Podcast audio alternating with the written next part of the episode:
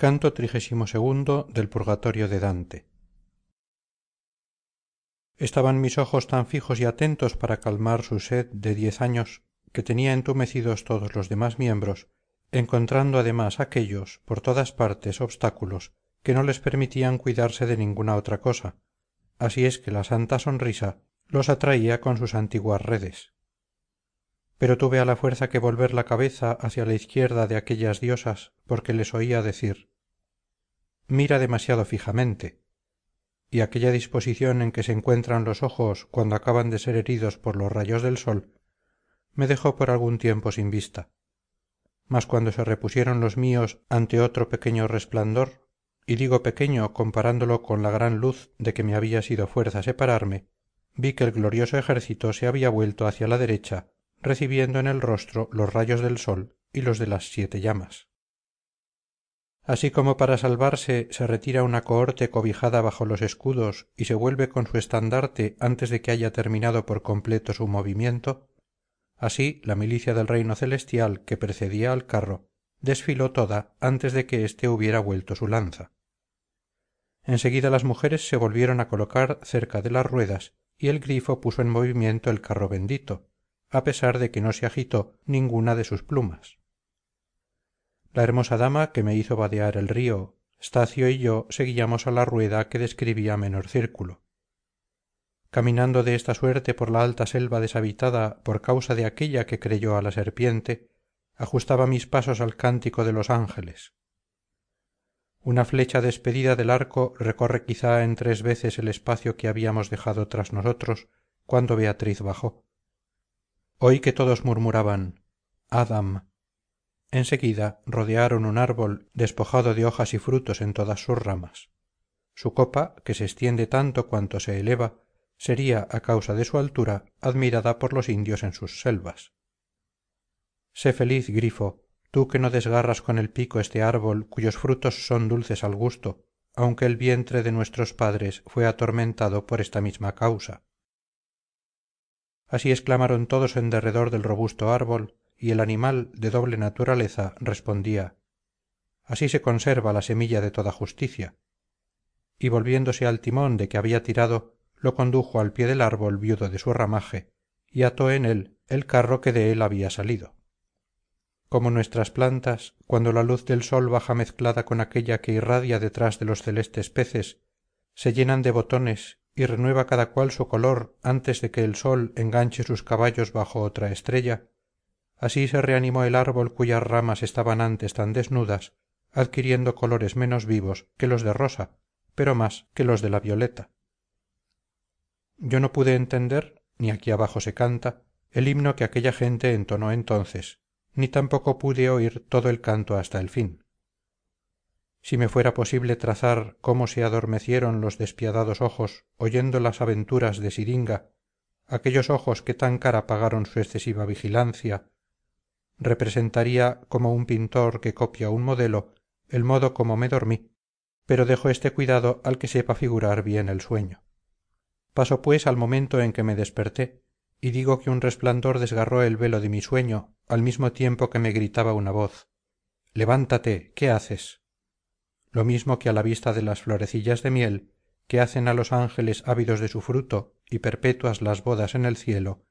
pedro juan y santiago conducidos sobre el tabor y derribados por el brillo celestial se levantaron al oír la palabra que ha roto sueños más grandes y vieron entonces que su escuela así la de moisés como la de elías había desaparecido y que la ropa de su maestro había cambiado de color así salí yo de mi sueño viendo inclinada sobre mí a aquella compasiva mujer que había guiado anteriormente mis pasos por el río. Y lleno de duda dije dónde está beatriz a lo que me contestó mírala sentada sobre las raíces y bajo el nuevo follaje de ese árbol. Mira la compañía que la rodea. Los otros se van hacia arriba tras el grifo entonando cánticos más dulces y más profundos no sé si fue más difusa su respuesta porque aparecía de nuevo ante mis ojos aquella que había cerrado mi espíritu a todo otro objeto.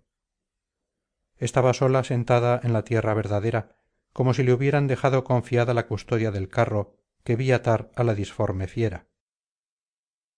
La rodeaban en círculo las siete ninfas teniendo en la mano aquellas luces que están seguras del aquilón y del austro. Habitarás poco tiempo esa selva y serás eternamente conmigo ciudadano de aquella roma donde cristo es romano. Así pues fija tus ojos en este carro para bien del mundo que vive mal y cuando vuelvas a él escribe lo que has visto. Así habló beatriz y yo enteramente sumiso a sus órdenes puse mi mente y mis ojos donde ella quiso.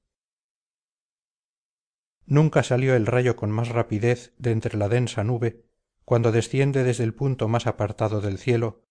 de la que vi emplear al ave de júpiter para bajar al árbol rompiendo su corteza destrozando sus flores y sus hojas nuevas e impeliendo al carro con toda su fuerza que le hizo oscilar como un buque en peligro agitado a un lado y a otro por las olas.